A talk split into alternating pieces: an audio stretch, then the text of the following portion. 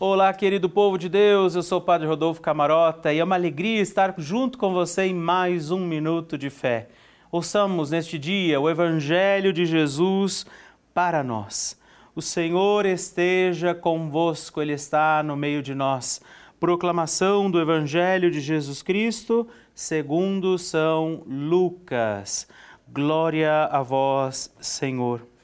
Nos dias de Herodes, rei da Judéia, vivia um sacerdote chamado Zacarias, do grupo de Abia. Sua esposa era descendente de Arão e chamava-se Isabel. Ambos eram justos diante de Deus e obedeciam fielmente a todos os mandamentos e ordens do Senhor. Não tinham filhos, porque Isabel era estéril e os dois já eram de idade avançada. Em certa ocasião, Zacarias estava exercendo as funções sacerdotais no templo, pois era a vez do seu grupo. Conforme o costume dos sacerdotes, ele foi sorteado para entrar no santuário e fazer a oferta do incenso. Toda a assembleia do povo estava do lado de fora rezando, enquanto o incenso estava sendo oferecido. Então apareceu-lhe o anjo do Senhor de pé à direita do altar do incenso. Ao vê-lo, Zacarias ficou perturbado e o temor apoderou-se dele. Mas o anjo disse: Não tenhas medo, Zacarias, porque Deus ouviu a tua súplica. Tua esposa Isabel vai ter um filho e tu lhe darás o nome de João.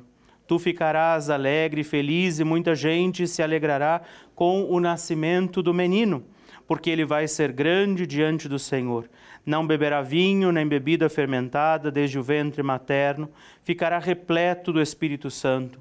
Ele reconduzirá muitos os povos de Israel ao Senhor seu Deus, e há de caminhar à frente deles com o espírito e o poder de Elias, a fim de converter os corações dos pais aos filhos e os filhos rebeldes à sabedoria dos justos preparando para o Senhor um povo bem disposto. Então Zacarias perguntou ao anjo: Como terei certeza disso? Sou velho e minha mulher é de idade avançada. O anjo respondeu-lhe: Eu sou Gabriel. Estou sempre na presença de Deus e fui enviado para dar-te esta boa notícia.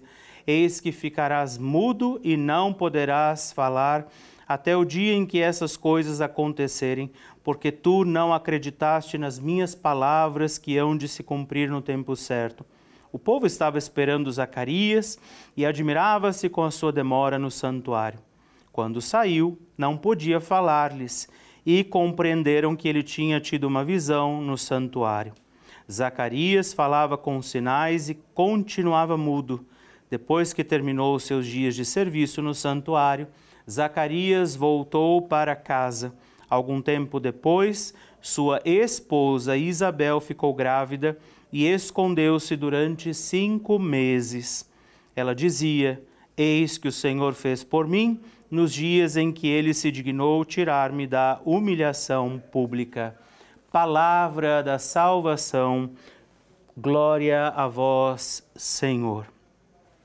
Queridos irmãos e irmãs, nós estamos nesta terça-feira, dia 19, já bem próximos da celebração do nascimento de Jesus.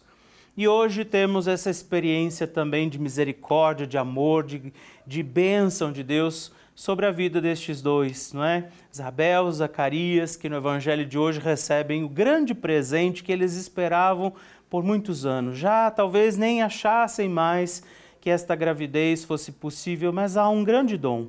A vontade deles era de fato ter um filho, mas havia essa demora e um tempo longo que tinha se passado.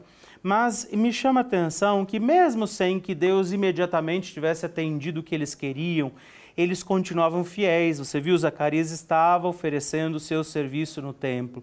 Não é? Às vezes corremos este risco e somos tentados dessa forma, ou somos até meio manhosos né, na nossa caminhada, se Deus não faz o que queremos, na hora que queremos, a gente começa a enfraquecer também o nosso servir, o nosso agir, a nossa fidelidade.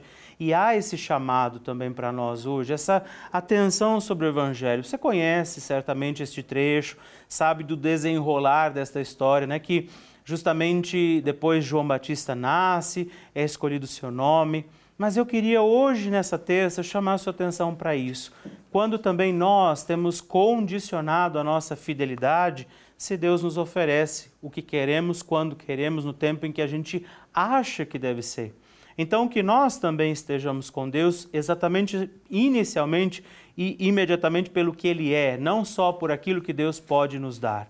Reze por isso nesse dia, peça a intercessão de Nossa Senhora, que ela passe à frente das suas causas e necessidades.